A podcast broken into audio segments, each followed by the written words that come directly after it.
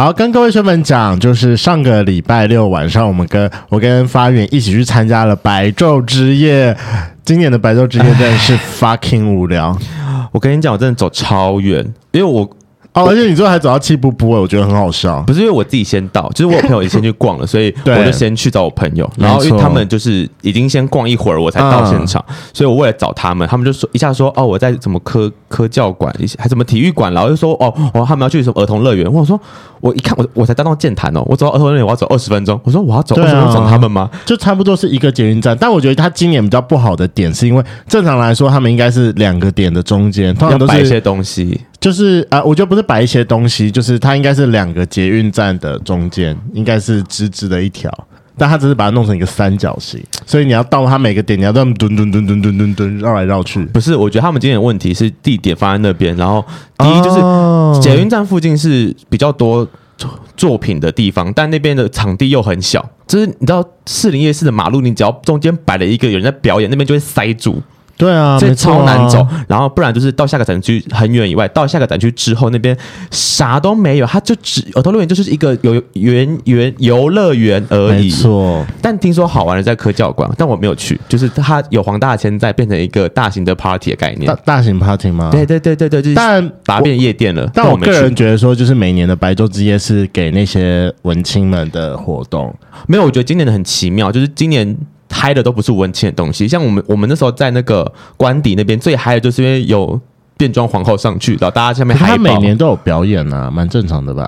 但就是就显得其他的那些作品就没什么人在聚集，我觉得啦。他们有其他作品，好啦，反正我觉得白昼之夜本来就是办给一个文青的活动，我们这一群死同性恋就是十二点到了之后就是应该要转移阵地到酒吧去了，但好像也还好，我看各大酒吧人都不多啊。我听我朋友讲，他们是吗？真的假的？GS 也不多人啊，哈，所以说每个人都是待在那个科教馆跟那个呀呀，科教馆挤爆。好啦，那就是大型夜店夜店现场，就是我没去。嗯，好吧，反正我觉得今年白昼之夜很无聊。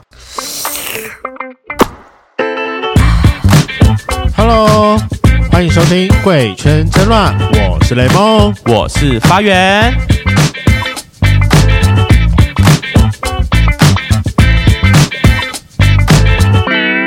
圈粉们都知道，说我跟发源在感情中是不太会沟通的人。本人我霸道又固执，常常不听劝，又是一个牛脾气、不想改变的人，是蛮像的。你对自己的分析很精辟。欸，我非常了解我自己，好吗？我是一个就是很很懂我自己的人。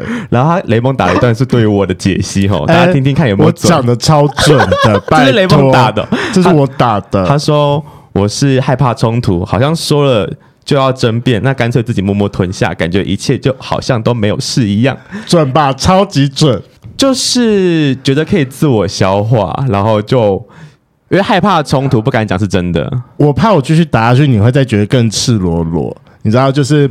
虽然说你就说自己默默吞下，但是你就是吞不下去，就是吞不下去啊！你明明就也是那边说我几百狼，所以我很懂我自己啊！我就觉得我就是个牛脾气、不想改变的人啊！但我觉得有时候你不愿意面对这些事情，他不是不愿意，而是。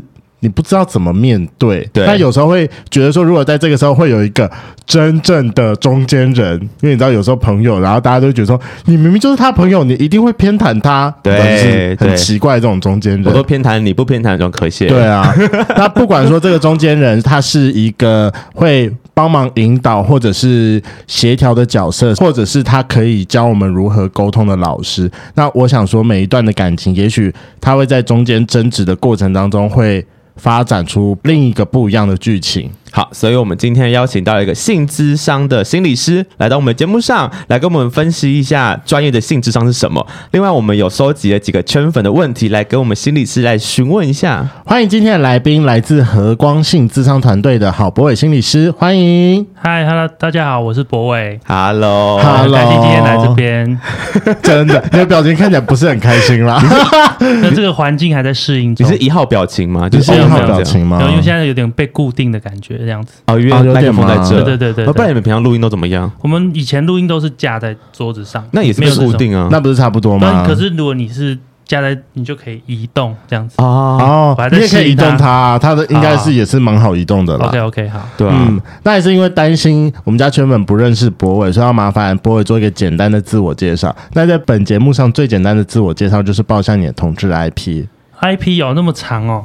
对啊，总共六码哦，六吗，身高、体重、年纪、长度、粗度、角色，可以叉叉吗？可以叉。等一下，你你的自我认同是异性恋吗？不是啊，不是啊。那这个这六这几个数字点很陌生吗？没有很陌生，但是我要看一下那个顺序。没有，因为我已经死会很多年，我没有太用这个。身高体重先来好了，一八二八五哦，三七三七，长度粗度这个保密。为什么？我很想知道哎。老公会生气吗？对，这算是对。然后我们是不分啊，你纯不分。对，所以你你跟他会。视情况 switch 角色的部分哦哦，好神奇哦！你们没有哪一方比较偏哪一个吗？比较偏哪一个？对啊，应该是我男友比较偏 top 啊，所以比较偏，所以有时候要要那个协商一下。你说今天剪到十二部，输的要当零号，现在已经不剪到十二部，就是要讨论一下那个今天是谁当谁？对对对，那你们起手是，你们起手是听起来好像很。嗯，很严肃。我不是很严肃，我会觉得好像不知道怎么开口。哎，我觉得就是说，哎，你要不要去洗一下？意思就是，对，大家说我不要洗，你去洗啦。对，大概是这样，大概是这样。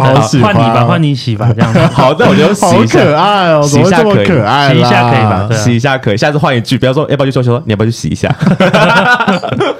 今天就是非常欢迎博伟来到我们节目上。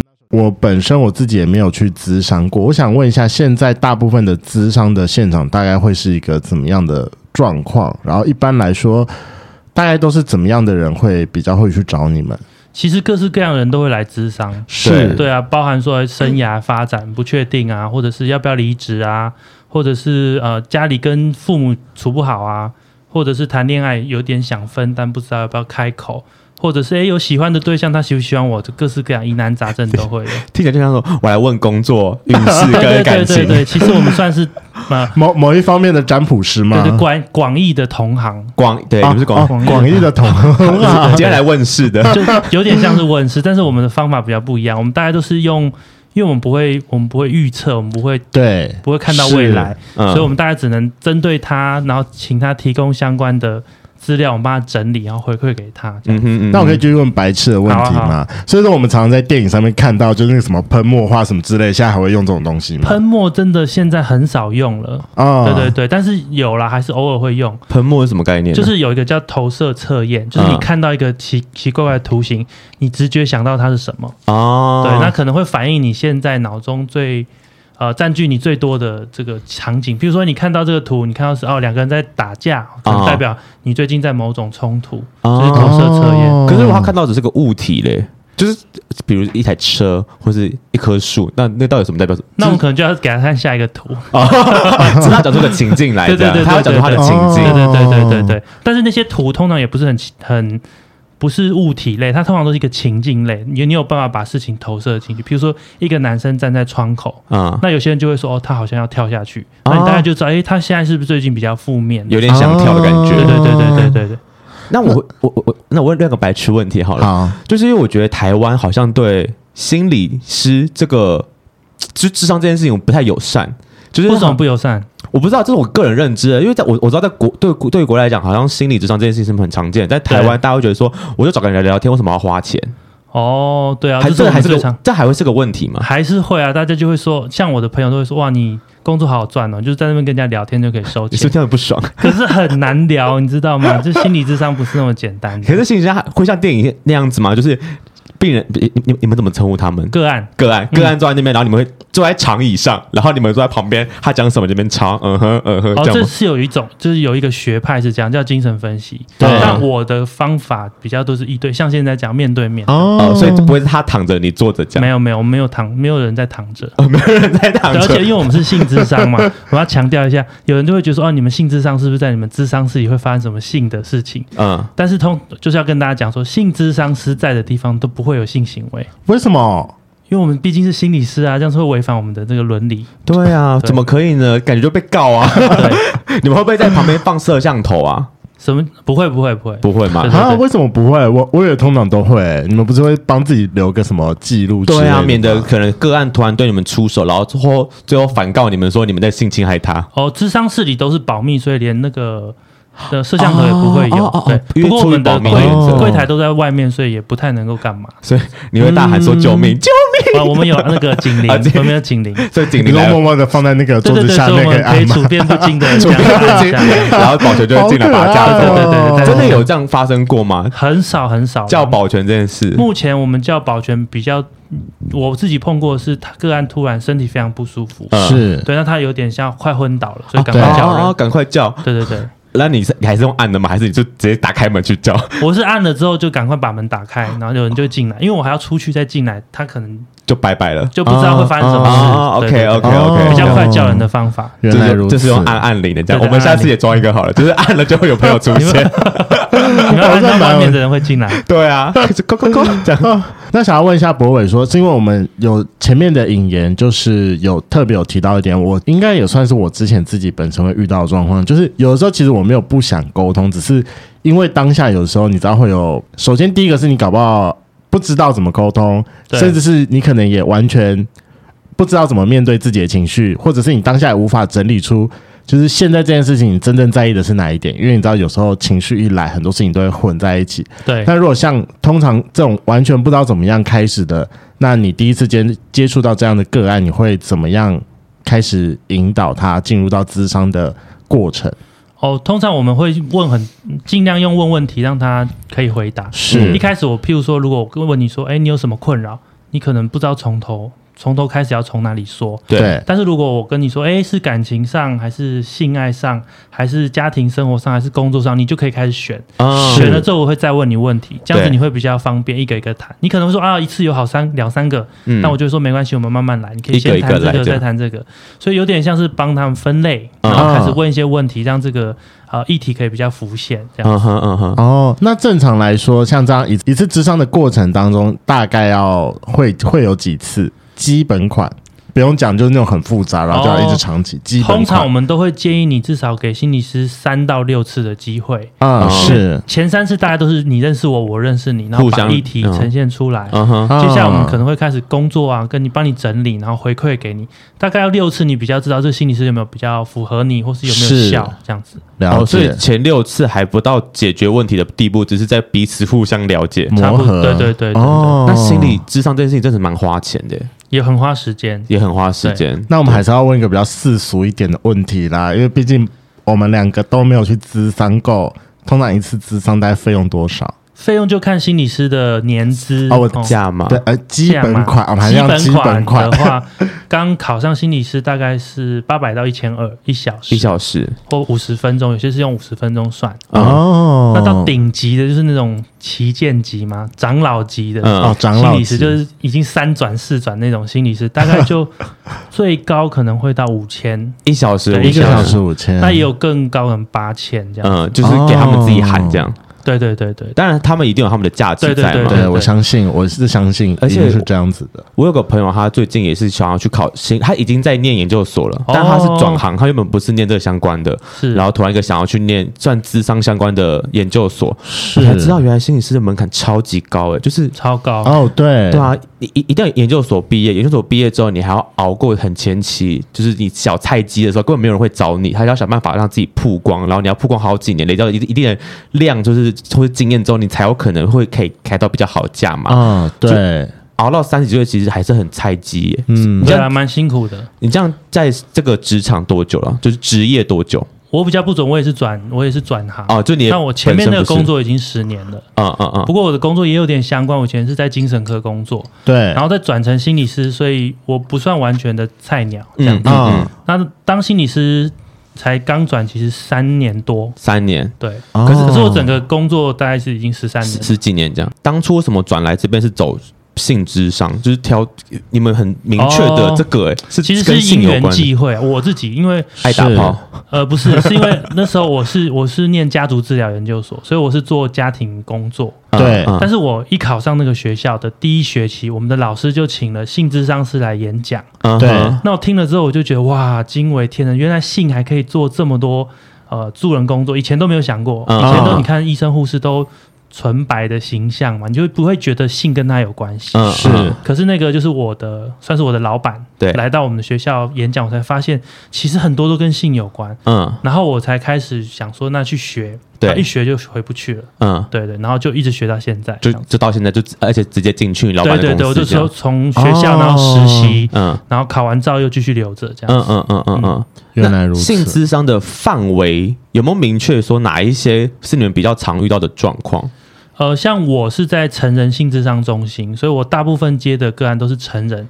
成人大概最常见的议题就是性偏好的问题啊，呃，性偏好，譬如说你喜欢扮扮扮装，譬如说喜欢鞋袜，呃，或者是恋恋物癖之类的，对，各种恋物癖，或者是异装癖，或者是他的喜好跟大家与众不同啊，然后会造成他的生活或是跟伴侣相处的困扰啊，是，这是一种啊。那另外一种就是。呃，大家可能很常见的，譬如说角色啊，或者性的需求的频率不协调，或者久了之后，可能性没有那么多激情，这也是一类。嗯嗯，对。那有一类呢，是最近也很常出现的，就是各种呃性平事件的当事人，是意思就是他违反一些性平相关的法规，对，被判来要做性质智商或者是性教育。嗯哦，所以你们还有负责就是性质性教育的部分。对对对对对，因为你刚刚有提到说你是负责成人，所以代表还有儿童的吗？有，我们其实是零到一百岁。可是儿童零到一百岁，儿童的性智商要讲什么？你说被可能性侵害过后的心理疗愈之类的吗？呃，这个可能有，但是比较少。最长的是，譬如说这个小朋友两三岁，然后他手动不动就摸他的阴部，男生女生都有可能。然后家家长非常焦虑，想说天哪，我这小孩这么色，才几岁就很自慰，怎么办？以后长大会变色了。那这个这个妈妈就会来做智商，所以其实小朋友的智商的重点通常是家长，嗯嗯，让家长了解孩子的性发展。所以那个那个举动是正常行为吗？正常的，正常。哦，而且家长会很紧张。三四岁我们不会叫他自慰，因为自慰比较是一个主动的，想要去满足自己欲望。那三四岁为什么会有这种反应？那其实就是一种自我安抚或身体探索而已。对，你说抠抠吗？探索自己的身体。对啊，探索自己的身体啊。对。他会是因为因为因为其实摸自己性器官是蛮特别的一种感觉。对。小朋友在紧张啊、焦虑或陌生环境，他怎么安抚自己呢？就是摸性器官，有一个熟悉且兴奋的感觉，他会比较好一点。对。哦，这么小就有兴奋的感觉，就是摸这边跟摸其他地方就不一样了。哦，是，他可能就是会有一种特别的感觉，可能就是很特别的感觉，特别的感觉。OK，好，那我觉得我们到现在就是大概对于那个性智商、性智商心理是有一定程度的了解了，初步、初步、初步、初步。然后我们就开始来进入到我们今天收集的几个问题。但我觉得我们收集的几个问题好像，嗯，跟我们前面聊的好像没什么，因为我们前面的我们的开头是用感情开头，哎，对啊，我们竟然用感情开头，有感情的问题吗？嗯。挺多的，挺多的哦。OK，嗯，我觉得可以从感情的问题开始。对啊，这是被你们节目骗到了。好，那首先就是第一个，刚刚好是我们前阵子，哎，我们两个前阵子在我们的前几集有讨论到的，然后你们节目上其实也有讨论过这个问题。这问题是，嗯，因为我们节目是呃专门是在做同志相关的主题，所以我们前阵子有讨论到说两个人。出柜程度的差异，你到底会不会选择继续跟这个人在一起？嗯，对。那我们两个是都是选择，如果在前期就已经知道说我们两个的出柜差异很多的话，那我可能就会直接 say 拜拜，say 拜拜，我不会让这段感情继续让它升温发酵的那种吗？他说的，他对啊，对啊，嗯、很会很，所以在最前期的筛选吧，因为可能我我。我们那时候讨论到关于性，就哎不是性，出柜与否的这个问题。像我自己，我出柜了，我在外面我不会介意被人家知道我是 gay。但如果我可能跟一个深柜的人在暧昧，他可能不让我碰他这种，哦，外面不牵手拥抱这种，我就觉得我不行。我一如果我他他真的跟我在一起，我出去我还不能跟他有一些亲密互动，这种过程，我觉得我会受不了，那就干脆不要了。嗯，对，比较像这种概念。是，但就是因为那时候是有人问类似的问题，就是说他跟他。就是另外一半的，就是出柜的这种呃想法差很多，对，然后他就很困扰，是不是要结束这段关系，或是怎么样？其实不一定啊，这个这个其实是大家问到一个很核心的伴侣的问题，其实所有的伴侣都有差异，对。那这个出柜程度的差异是一种差异，对，性的频率一个人要比较多，一个人要比较少，也是差异，对。然后政治的倾向、宗教倾向。或者是最近在南北，嗯、也可能都是差异嘛。是，所以其实差异不是问题，而是你们能不能让这个差异在容忍差异在你们关系中。嗯，对，容忍的问题。对对，所以有些伴侣是不能接受差异太大。嗯，对，那那可能就比较难。可是有些伴侣会。接受哦，你你这是你的特别的地方，这是我特别的地方。可是我还有很多喜欢你的其他面相，我可以接受这个东西的差异，在关系里就 OK。哦，所以其实没有标准答案，是比较像是要他们各退一步吗？或者是就当做是一个。就是就是你的一个部分哦，我不一定要喜欢，但是我知道你有这个部分，这样 OK，接受它，接受它。可是有的时候的差异已经不是不是只存在于你们两个之间的问题耶，万一这件事情的问题程度万一有点上升到家庭程度呢？哦，所以我们刚才提到的那个粉丝，他遇到状况就是。嗯，后来他们两个交往的事情被另外一半的妈妈知道了，是，然后另外一半妈妈就很疯，是不是你带坏我儿子的？就是你把我儿子搞成这个样子，诸如此类的。然后好，听说好像还发生有发生打他的事情吗？其实我有点忘记，我有点忘记，应该没有打吧？但就是妈妈歇斯底里了。对，嗯，那所以意思这个差异不只是他们两人之间，还有。他们两个的家庭之间，是这就比较麻烦。通常这就要看你们还有多少的意愿要在一起。其实还是我有遇到一些个案，哦、他们就算这样子家庭强烈的反对，是可是更显得他们爱情的坚贞，有没有？不是就这样吗？就说天哪，全世界反对我，一定要跟他在一起，这是真爱，也是有这种。好反骨哦，我有一种被呛的感觉，突然觉得说我的爱情好像真的是非常不坚贞。没有啦，这个各种不一样。我们就是选择示弱那呃不不哎，是这样讲吗？不对，我们就是选择直接在前期就把它砍断了。对对对，就，在我陷很深之前，我就先抽离。这种可能是比较轻松啊，因为对啊。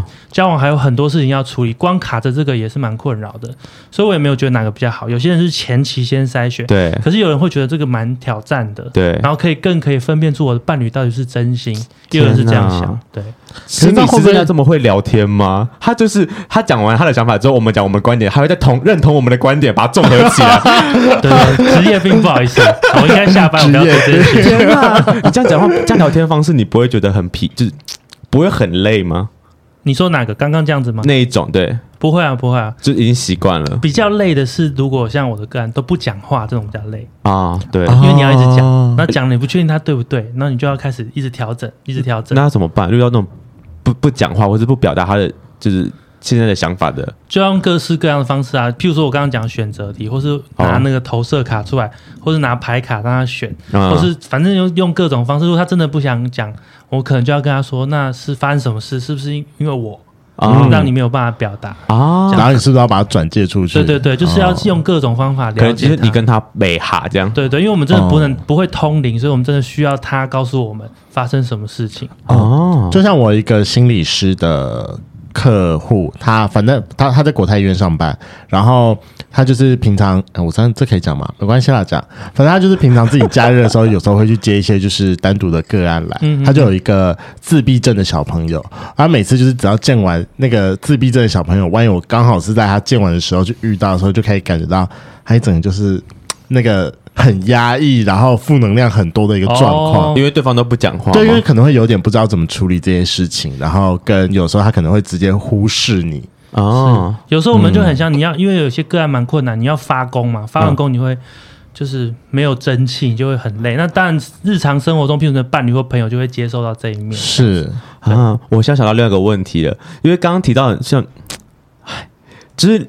像你们的职业，如果面对像一些比较玄学或是灵性那种的老师们，你们会不会有点敌意啊？或是觉得说你这个不科学，或是哦，这这我在你们节目上才讲哦，就是其实是有哎、欸，但是我本人是还好，因为因为我比较相信可能有一些我不知道的事情，对，所以我有时候也会去参考其他的星座啊、命盘、人类学，他们怎么说。啊、其实你会有时候发现心理学跟这些玄学讲的其实差不多。就是这种统计的概念呢？对啊，对啊，这就是殊途同归啊。嗯，对，所以我自己是觉得还好。可是因为毕竟心理学被变成是一张证照，呃，对，那当然心理师会比较捍卫这个角色，觉得我们是正牌的概念。对对对，有这种感觉。但是也其实有很多心理师都有学，嗯，你说玄学的部分，玄学的部分，塔罗啊、星座也都有学。对啊，就想说你你们要通灵那些就是不太会讲话的人，感觉有时候用这招，说不定塔罗会让他激发出就是他想讲话的欲望，对，就当媒材啊。哦，嗯，我觉得有时候可能也是一个快速切入的，就是要点。对，对，好，来，我们第二题，第二题是本人我个人非常想要讨论的，因为最近啊，我是呃，因为因为我喜欢胖子，那有的时候就是你知道，就是身为胖子，有时候会有一些身材上的焦虑。好啦，其实我觉得就算不只是胖子，我最近身边真的有非常多的朋友，就是。有很大的身身材焦虑。对，好，那我们来举一个前之前我们发生过的故事。反正我们几个朋友就是在应该是在八月底还是九月初的时候，然后我们就一起约去那个六福村玩。那因为那时候刚好六福村的水乐园有尾鱼度日，反正就是你的名字里面有那个。鮪或鱼的谐音，然后或者是你可以挤得出你的尾鱼肚的话，那你就可以用比较便宜的门票入场。然后一开始大家本来都说哦好，那天可以，然后他们要去，可是其实有非常多的人就是到要去的前一天到两天，突然间打退堂鼓，因为他觉得说要把自己的身身体展现给别人看，他会变得很有压力。嗯，那通常像这样的状况，怎么样会变得比较好转？其实这是很难问题，因为整个。媒体呀、啊，大众媒体都在宣传着好身材长什么样子。对，那我觉得圈内其实这个焦虑是更高的，而且我们什么都要比较吗？对啊，刚刚那个一串数字就已经比够够的比，还要各种身材。然后现在以前很多女生要什么马甲线、事业线，嗯嗯嗯，现在我们也要各种线嘛，人鱼线什么线，就是这些。在我们身上的这个身材的要求真的越来越高，嗯，所以确实也很多人是因为他觉得自己不符合这个同志圈主审美观，这样，所以他他就会稍微退缩，不敢去交朋友这样。那有没有什么方法可以让这个焦虑稍微缓解？因为我觉得这件事情不只是出现在身材不好的人身上，就是甚至连很多我们眼中身材很好的人，他。他自己也有非常严重的焦虑，嗯，就是他想去追求，永远都不够更好。对对对对，就搞不好我们看到那些就是已经就是该有的六块肌啊、胸肌、胸型都已经出现的人，他就说体脂太高，我体脂还对我体脂现在也太高，我现在真的是见不了人，我的人鱼线还没有出来，所以有时候可能看到身材会觉得哦身材很好，想要就是吃个豆腐，但是说不行，我最近的状况那是见不了人。对对对，身体意向其实这个概念是。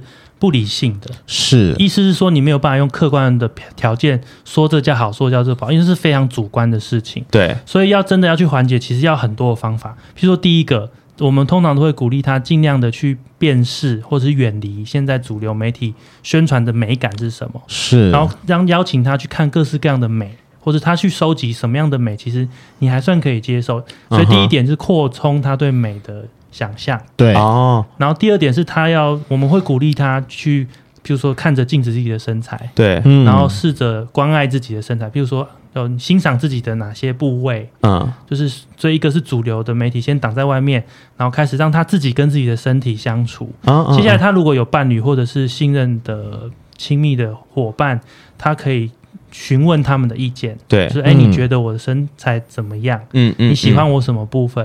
嗯、增加一些可以抵抗主流的这些声音。哦、那再当然是要慢慢练习。每当有出现这种身材焦虑的时候，你都要告诉自己深呼吸，然后其实你这样已经够好了，然后开始让自己可以调整到不要一直把注意力放在你的身材上面。嗯嗯，不过这真的很难，因为整个主流文化是这样。对、嗯、对，所以有很多那种诶。平权运动就是各种身材平权运动也是蛮重要的。对对对对对，对。那不过你自己曾经有发生过身材焦虑吗？当然是有啊。嗯，那你后来怎么解决这件事？我其实有非常多焦虑，从国中开始，呃，这个第二性征长出来的时候，对我第一个焦虑的，其实大家可以看我的手毛，我手毛很长，嗯嗯，然后偏长。对，然后班上同学就会说啊，你这个长毛怪，嗯嗯，各种绰号都出来，性欲很强，嗯，类似这种。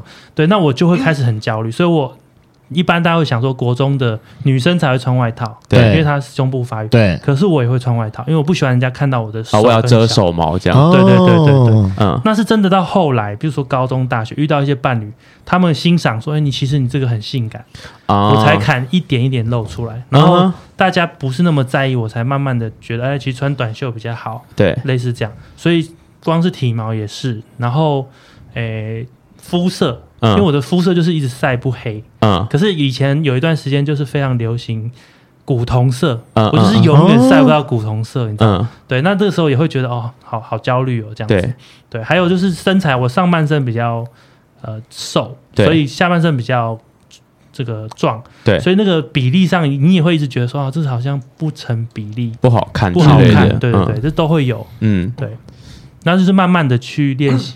告诉自己说，其实我还有很多优点，然后不是只有这个。啊。对，然后当然我觉得跟朋友圈有关，因为身边当然都是心理师嘛。对，心理师们都会有这种光环，就是说，哎，没有啊，你这样是最好的自己，这样子。职业病吗？对对对对对，那就后来就慢慢比较好。所以我觉得身边的朋友也很重要。心理师是一个很温暖的群体吗？呃，我们可以很温暖，也可以很。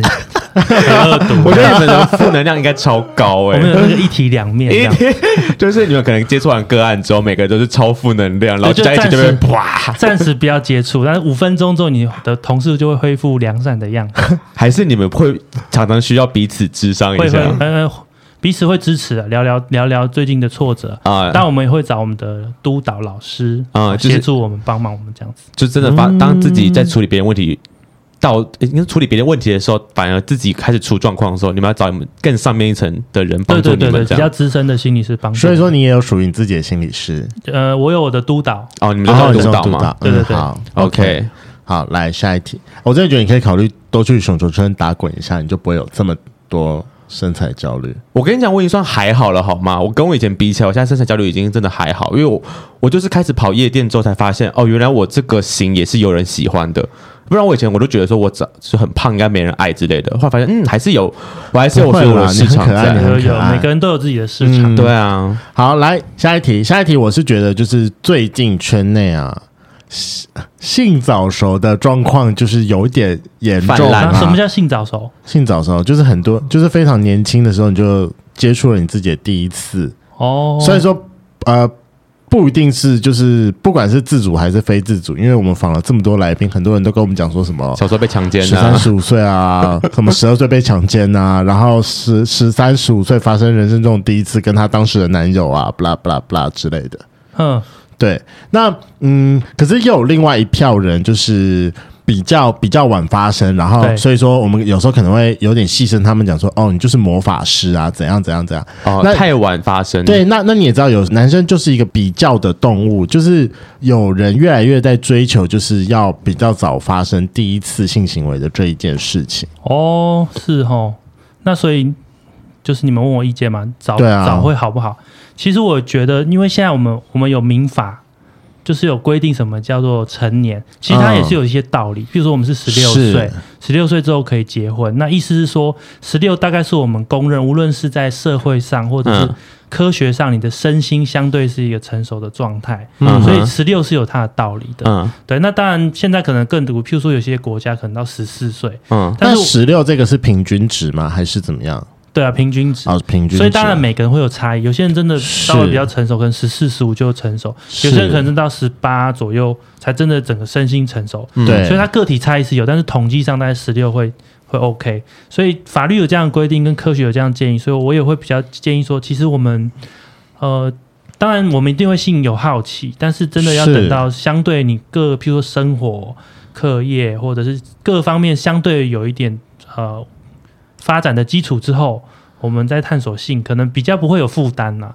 当然也没有说，但早的时候就是会变全部的这个发展都一起发展，有时候你可能会比较因应不来。哦，对，譬如说、哦、是这个原因哦。对，譬如说你现在正在课业，你自己都还不知道你自己擅长什么。嗯，那、啊、你人际关系也正在，譬如说新进到国中，嗯，国中可能有各种群体啊，嗯、然后男生女生又开始分边，哦、然后你又在探索自己的性向，就是各式各样的压力。然后你变成国中生，你已经不是被当小朋友，你自己又好像觉得自己一个小大人，但是你能力又还不到，所以各式各样的这些，然后加上你可能身体又在长大，对，这些都是一种压力嘛。对，那这时候如果你再加上性，可能你就会有各式。各样的呃东西，你要去 handle，其实会不容易啊。哦、对，所以我比较会觉得说，其实让每一个发展到一个程度之后，去探索性，应该是相对比较稳健的，也不能说绝对都讲，对但会比较建议是这样。好，那我有个问题就是，哦、因为我们以我们听众来讲，好了，会来听我们节目的，应该大部分都已经到一定年纪了，不管他打过炮了没，或者破处了没。嗯嗯嗯。那我觉得可以问另外一个角度：如果未来我们真的长大了，我们有了自己的下一代，结果我们的下一代性早熟，我要怎么面对这件事？会不会有爸妈很焦虑，说我可能我的小朋友十四、十三岁就或是十五岁就开始出去外面玩，然后被发现。哦好，那我跟大家分享一个研究，嗯，就是所有的国家，全世界所有的国家都有一个发现，对，越早教性教育的国家，这个国家的国民发生性行为的年纪越晚啊。你说有正确的性观念，对，性教育反而比较晚，对，为什么？因为我充分的知道性对我的好处跟坏处，跟我需要承担什么责任。然后我对性其实已经充分了解，没有那种因为好奇很刺激，哦、我想一定要跃跃欲试。所以当我想到性，我会先想到、嗯、OK，我什么还没有成熟？哎，我需要考虑什么？那通常这样子的国家或这样的社会，性行为发展的年纪都会晚啊，嗯、这是全世界都做过的研究啊。嗯、可是这一点的同时是呃，因为大家都大家都有经历过青春期那个。荷尔蒙喷发的时候，我觉得那个喷发除了你对于那个东西的好奇之外，还有你自己本身的性欲。那中间平衡的原理是什么？中间平衡就是你会考虑所有的优势劣势，然后你现在发生可能会对你造成的影响，是，那你还是可以自卫啊，对。你可以看着你喜欢的对象，就是你还是有可以抒发自己。我懂，就是说你对性有一定的了解，你知道你有很多方式可以解决你现在的问题。对对，你有欲望，但你可以想办法解决，不一定要就是把人家拖到岸上强奸之类的。对对对，然后到你 ready 好，你去做这件事会是加分的。嗯嗯，对，所以其实全世界都有。鼓励是越早教性教育越好，越早是真的是越早哦，就是两三四岁，其实性教育就可以开始。哎，真的。那通常两三四四岁的性教育要教什么？就教你的身体啊，然后呃，你怎么出来的？哦，你怎么出来啊？爸爸妈妈做爱来的之类的，或者什么爸爸的鸡鸡比较大，类似这种啊，我怎么生，类似这样子。哎，真的耶！大家听完之后，以后记得要早点教性教育。对啊，早一点教。或者是你希望你小朋友早点发育的话，那什么都不要教，让他自己探索，他就会因为好奇，然后禁忌，因为大家都说不准，我就偏要。对对对，这就是人的犯贱。对对，小孩子真是一个反骨的生物啊！因为你越说不行，他越想要。没错没错。嗯，然后再来一个就是，为什么会想要跟很多不同的人做爱？这是一个新鲜感的问题吗？还是一个怎么样的问题？为什么会想要跟很多不同的人做爱？对啊，那他可以跟同一个人做爱吗？我问你好了，以你的角度来讲，雷梦就是一个性爱成瘾的人。你一定要维维，你一定要跟不同人做爱吗？还是你可以跟同一个人？他曾经有套理论，他觉得跟同一个人超过五次还七次，五次五次，他很少跟同一个人超过五次以上。哦，但最近这件事情有突破，就是不是就前任吗？也没没有没有没有，还就是还有一些固炮。所以我后来我我我前面是因为我习惯打完炮之后，我会跟别人聊聊天。那有时候聊天聊久之后，你就把他当成朋友，你就觉得说他好像不算是一个性伴侣。哦，对我自己会这么觉得，所以说我就是前阵子养出了一炮，哎，一一票一票炮友，就是我们打完炮，我们不会聊天，我们就是维持某种陌生的状态，对，维维持某种陌生的状态，可以创造我每一次的新鲜感。然后，所以那你现在可以跟同一个人吗？就是不能聊天。我说还是有前提，不能不能聊天，不能变太熟，不能变太熟，就可以继续下去。OK，好，那我自己的这一套理论，这是我针对我自己，就是我我感觉是因为我有曾经评估过，说如果当我今天突然间有幸运的话，几个选项的话，第一个我会先拿起手机约炮，嗯，对，然后万一约炮真的约不到的话，我会找我的固炮，然后固炮万一也真的都不行的话。我才我我就会去考虑说去可能 maybe 三温暖或者是公园。那以以上面这几个选项，他一定会先找不认识的为主。对对。那你觉得是为什么？就是这种状况是怎样？新鲜感吗？还是就是每个人要的不一样？可能是新鲜感，或者是可能、哦、呃，因为这原因很多。譬如说，跟想追求新鲜感是一种，嗯，但也有一些是因为呃，在同一个伴侣面前。展现越多，其实你会让对方越认识你。对，有些人会因为这样子会比较觉得赤裸，所以会稍微退缩。哦，不想要让自己太，不想要让对方太能够掌握你啊。所以有我觉得我好像多少有一点这个，我觉得多少有一点会让自己有优越感吗？还是不是保持神秘？它是一个，我觉得它是一个有一点算不安全感吧。是有一点，他因为对你还记得不安全感？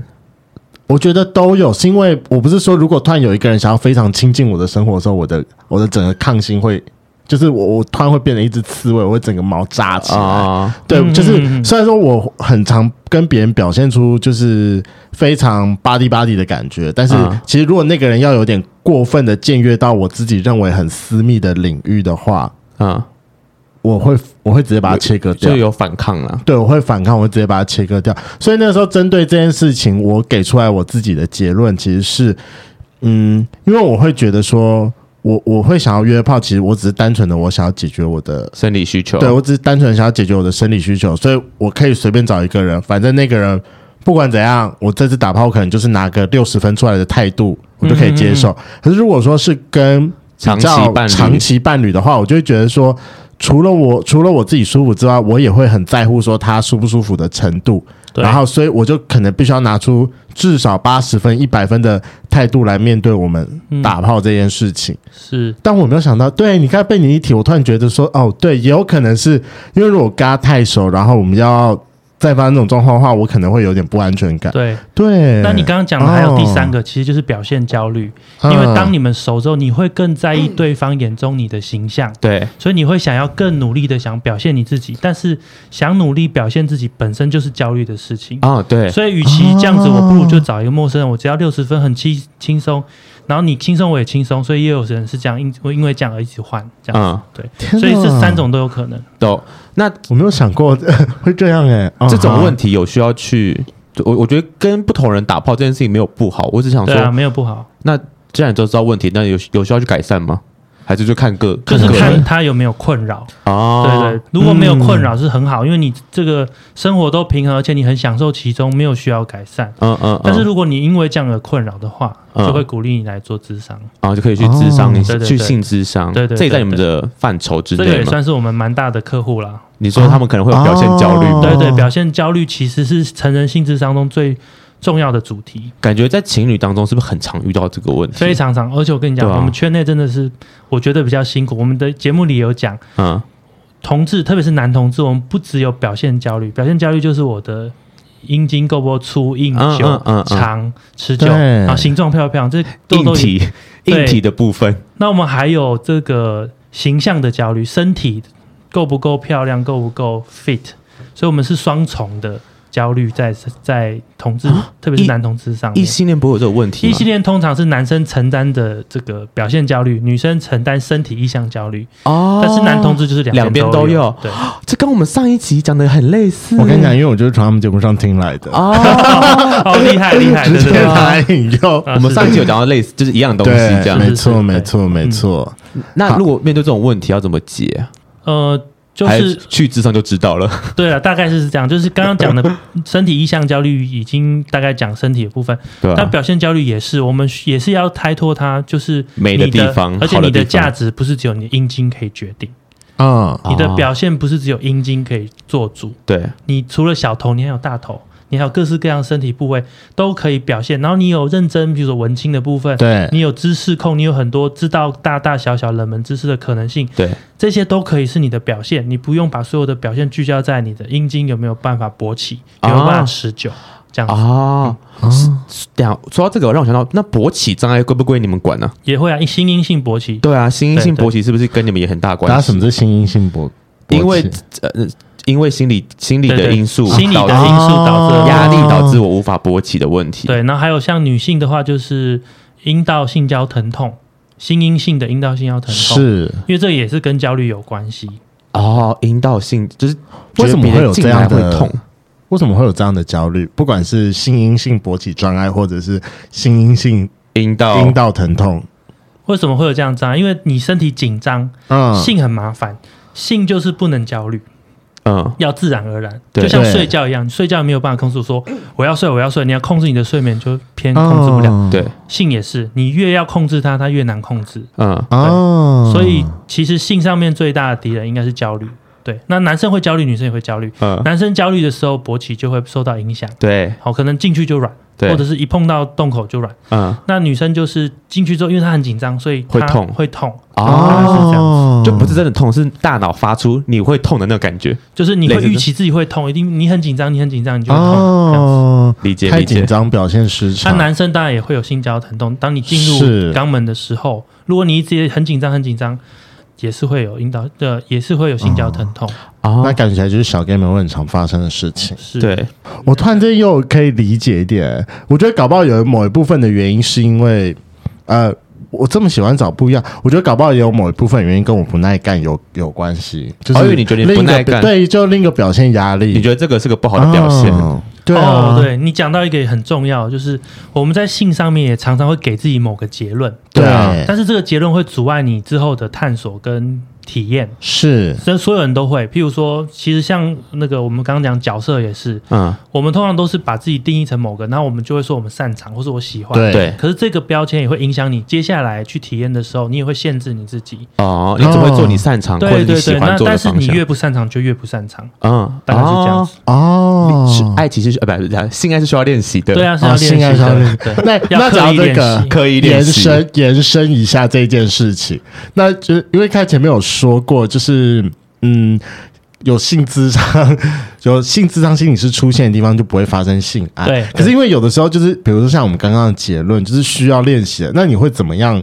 建议？就是需要练习的人们，对啊，因为我觉得某一方面来说，你搞不好就会有点像那个。我们之前我们之前邀请到的可能 sales coach 就是那些性爱教练然后，会跟你讲说，那也也许你可以就是开始慢慢尝试，maybe 你现在去计算说你这次被干五分钟，那你下次就是可以努力的把时间拉长。可是在某方面来说听起来超有压力的、欸。嗯嗯嗯嗯，对，我们可能做法会不一样，因为这跟教练之间门派有差异啦。但是我们在教的时候，嗯，我们通常都会用图片，然后用影片或是用道具教。对。那其实我们的概念比较不是说让你把这个技能越来越提升，这个可能是一个重点，但是我们比较多是希望帮助你放松，嗯，然后你不要去限制你的体验一定要怎样，对，没有说一定要比较长，一定要比较什么，因为你有一定你就会有焦虑，对，因为你想要达到，对，那我们通常都是说把这些东西抹掉，你就是纯粹去体验两个身体交融在一起的感觉，看看会发生什么事情，这样子，那你放掉这个之后，你可能会发现，哎。原来我不一定会有这种感觉，我可能有别种感觉。哦，譬如说，有些人说：“哎，原来我以前都很怕人家舔我乳头，我发现其实舔乳头没有那么的排斥。”嗯，因为你放掉那些一定之后，你的体验会不一样。嗯对哦，我们是这样子啊，我们的。门派是这样子，因为我这样听起来感觉感觉就是要他们放松嘛，要更尽量放松，更放松。对对对，我一直往药物方向去想，你知道吗？就是靠用药让自己放松，是没错啊。所以为什么最近这个 chemsex 这么的风行？嗯，原因是因为就是我们你说要爱嘛，对啊，要爱，因为我们群体就是非常多的焦虑啊。那你一个药进来，我就可以放松掉什么？对啊，然后。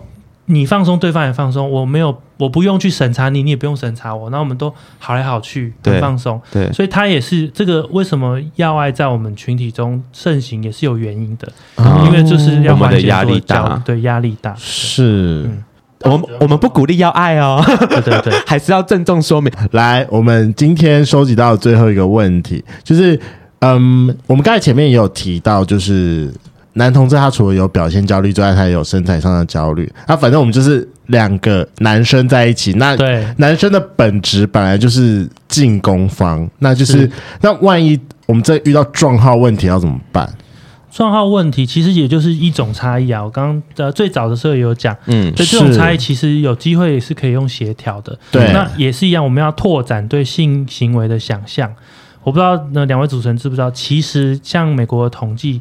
美国的男同志其实大概只有三分之一是享受肛门交肛门性交的，嗯，也就是三分之二的人没有那么的投入，对啊，所以那三分之二人都是被干，但他们不投入被干的。这三分之二可能就是互相手交、互相口交啊，或是我我们就是肩靠肩。现在有一个新的角色叫 side 嘛，side 就是我们肩并肩两个两个人一起打手枪这种。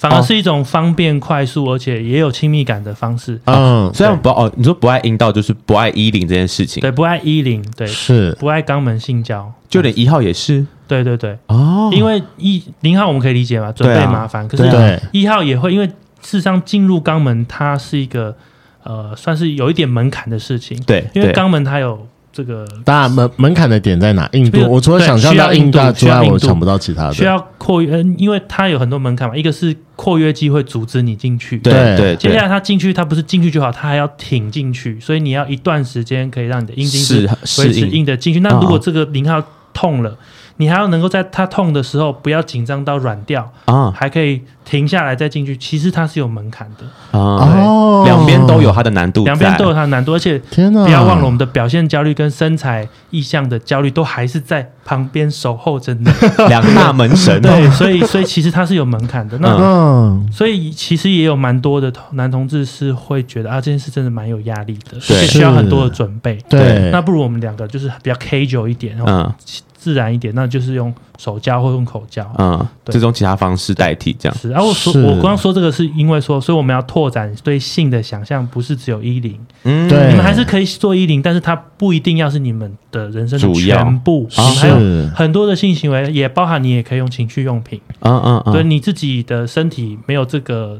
能力维持这么长久，可是你的伴侣可能就是需要，比如说被干十五分钟，对，那你没有办法持续，那怎么办？你可以用其他的道具，嗯，但你还是可以把你的人给参与进去，比如说吻他、称赞他，或者是爱抚他，嗯，然后你用辅具。所以我们要拓展对性的可能性的时候，这件事情才有办法解决。可是如果你来，比如两个伴侣，男同志跟我说，心理师，我就是要，嗯。我们两个都是一定要干到对方，一定要把阴茎放到对方的肛门里面。我们没有这个，我们不行。对，那我就会说不好意思，我没有办法做到。嗯，就是因为我没有空间，对，没有空间帮你们协调你们的差异。嗯嗯。但是如果两个人愿意说好，我们愿意为对方试试看不同的可能，是，那就有各有各式各样的方式可以出。哦哦，所以你们其实有很多玩法。对啊，我们有很多玩法。性本来就有很多玩法，因为最重要的性器官是脑。啊啊，对，所以你只要够有创意的话，各种玩法都可以。那你跟你好，不要讲你跟你老公好了，你自己听过或是你用过最特别的玩法是什么？我觉得不要用特别，你自己比较喜欢的。我觉得有那种那个，这我不知道这个名词要怎么说，裸体洞还不错，就是你把它当成是一个砧板，然后把东西放在哦、嗯，把食物放在身上，然后把它吃掉，这样子。哦哦，我懂，我懂，我懂，我懂。吃寿司那些什么人体盛盘之类的，对对对，类似这种，这种我觉得蛮喜欢的。那你通常都放什么？因为我我想，我除了寿司之外，我最常听到的就是可能一些什么果酱、巧克力、鲜奶油之类的。其实什么都可以，就你喜欢的东西，不要炸的就好，因为炸的东西会刺。就是 会放的也不应该也要热的吧？热的会烫哎。对对，你就是要挑一下，所以凉的，我觉得面还不错啊。面面吗？对啊，面很烫哎。没有，但放凉之后放凉之后，因为你要用面的时候，你会那个面条会会甩到，对，就是会有更多的接触。对对对，天哪，这我从来没有想过，好像可以尝试一下。这个没有试过。冰火啦，就是可以热面跟凉面这样子，加冰块这样子。OK，对对，所以总之你可以挑逗你皮肤不同感官的。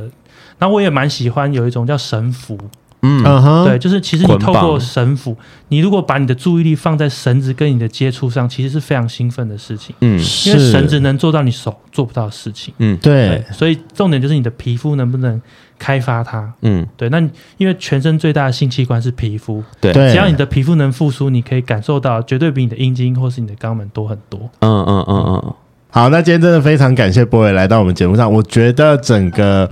我得说，我们录了两百集，这又是另外一集，就是 Open My Mind。真的假的？你说少数可以打开你新世界的吗？我我对我觉得，等下少数可以打开。请问你今天最最大的重点是什么？凉面吗？我没有啊、呃。我今天对于我自己的最大的重点是，我又在找到了我的其他的焦虑，是因为我觉得我前面录了这么多集的过程，嗯、我先讲，因为对我而言，我觉得录节目算是我自己个人某一个层面上的心理智商，因为他得要我每个礼拜花一天的时间，强迫自己跟自己对话。两到三个小时中间的过程，所以说他让我有蛮多的时间可以就是去探寻自我，所以我一直都觉得，所以我从前面开始录的时候，我一直知道说我脾气哪里不好，我不喜欢沟通，那我不喜欢沟通的点是什么？嗯，然后包含连出柜的方式，我不喜欢别人怎么样问我，然后到我的回家焦虑，就是我都有注意到。但今天有新的题目，对，我没有想到，原来在性的这一方面，其实我还有其他的焦虑，其实是没有被我没有去注意到的。真的，真的很多性。真的是非常丰富的世界。我讲的只不过是我们性质上的两层而已，两层，两成吗？八成的很多各式各样的事情。毕竟节目不花钱的，嗯、大家如果真的需要的话，还是要直接去智商所找智心理师会比较恰当一点。呃，我觉得不管是男生还是女生，三不时都一定会。我们一定都可以听到说你在 complain 说另外一半跟你在性事上面怎么样不合还是怎样，但万一我觉得呃有些事情是可能 maybe 你只是跟姐妹淘或者是跟你的兄弟们讲讲而已，但万一有些事情真的是太长期下来真的造成你们的困扰的话，对，我相信你们一定可以开始尝试去寻求一些专业的帮助。对，就像我觉得和光就相当的不错，那可以麻烦不会帮我们简单介绍一下你们和光可以帮我们圈粉带来的服务吗？OK，就是。呃，刚刚你主持人讲是，其实你去问你的朋友们也是很有帮助，嗯，而且我想你的很有经验的朋友们，他们的性技巧绝对比我们性咨商是好几百倍，嗯，但是我们可以做的就是陪你去整理你心中的一些挣扎或者是焦虑，嗯、对，所以我们大概有几种服务方式，一种就是这样，像刚刚这样子讨论讨论的，你就会突然发现，哎，对啊，原来，原来这个我也会在意，嗯，这就是谈话的方式，对。那刚刚我们有讲很多的部分，我们是在处理焦虑，对，所以我们的中心也有一种仪器叫做生理回馈。仪，它就是把一些贴片贴在你的身上，透过你的生理来告诉你你现在正在焦虑。那我们就直接练习可以让你的焦虑缓解的方式。嗯嗯对，所以有我们有在做生理回馈，就放松练习。嗯，对。那当然还有一些性技巧跟性知识的教学。对，那我们当然都是教最基本的啦，因为通常这些可以学会，大家就灵活运用。然后你可以自己去找适合你的资源，譬如说。这个 sex coach，或者是各种影片，或者是像其他各种厂牌出的各种情趣用品，对，我们都是教最基本，入门之后你可以自己去尝试。嗯，所以这大概是我们的服务的范围。所以从个别，然后生理回馈的训练到伴侣治疗这样子，对对，大概是我们的服务范围。好，所以大家有兴趣的话，我们会把相关的资讯放到我们资讯栏里面。那我们今天就再次谢谢我们的来宾，谢谢心理师，谢谢，很开心来这边。今天的节目就到这，想知道更多，IG 推特追踪 F R A N K L E M O N 一零六九。另外，我跟雷梦是大孔雀 Apple Podcast 的听众，麻烦五颗星按下去，并留下你想对我们说的话。各大收听平台记得订阅《贵圈真乱》。最后，如果喜欢我们节目，IG 连接点下去，抖内我们旅费，让雷梦可以再去校外教学。那今天晚上就到了，晚安，拜拜，拜拜，拜拜。那你会不会很常被你朋友说，哎、欸，心理就是来找你咨商，朋友间，那你会觉得很阿杂，就是你有没有付我钱？朋友间，我还是会用朋友的方式跟他讲，啊、嗯，对，但是有些事情我就会鼓励他，你可能要找你的心理师。那他会不会说，问你就好了，好了？呃，但是因为朋友有些事情不方便让我知道。就是譬如说，哎、欸，你你假设我们是朋友，那你要告诉我很多事情，我可能会影，你会影响我对你的看法，你也会担心我在我眼中你的形象啊，所以这些可能要避免。比如如果我们是特别是有共同朋友圈的话，对对对，就算我会保密，可是我到这个朋友圈，你可能就知道，靠，我知道、欸，哎。啊，那我跟他讲话的时候，会不会在讲你的事情？好，你会不会讲？你会担心很多，那就会影响你的人际关系。对啊，所以还是不要找身边的心理师做智商。对，所以与其说是因为呃有没有钱，倒不如说为了省钱。对，与其说是省不省钱的问题，倒不如说其实会影响整个人际关系。哦，你不会想要让你的朋友知道这么多他不需要知道的事情。对，这会不会这是个标准回答吗？不是，这是我自己回答。对啊。就听，就是，可是这很，这很可以理解。这个真的是完美的回避掉刚刚那个问题，他用另外一个角度去讲，会发现很合理。但是说这是不是可能就是你知道老师教的标准回答？可是我觉得这超级合理的，因为那就是另外一个有没有被知道的压力。对啊，对啊，对啊，就是我知情的话，那我的朋友知情，那像家人又更麻烦。譬如说，假设我的哦，我姑姑，而且我刚刚突然想到另外一个，而且我觉得有时候如果当你的心理师是你朋友的时候，你反而不能。认真好好的跟他对话，因为会有不一样的情绪掺杂在里面。对啊，哦，他就不是你真的要想要解决这件事情。好，该可以回到该爱家人了。或家人的话，就是譬如说，你姑姑说：“哎，我的儿子给你智商，那你们以后家庭聚会怎么办？”他就问你说：“我儿子状况对不对？”对啊，你讲也不是，不讲也不是，啊，你说谎也不是，说真的也不是，因为你怎么样都会得罪，要不然得罪你的侄子，要不然得罪你姑姑。啊，这种事情我们是里外不是人，对啊，绝对不会做的。好可怕哦。然后你就算什么都不讲。他们也会有事嗯，对，所以就是最好是不要做这种事。那就是看到亲戚讲这话的时候，就先飘掉，说：“哎，我妈叫我。”看到亲戚就递同事的那个卡名片出去，这样 他不错。哎，这是我同事，他建议你找他，请有假给你了。好，谢谢，谢谢。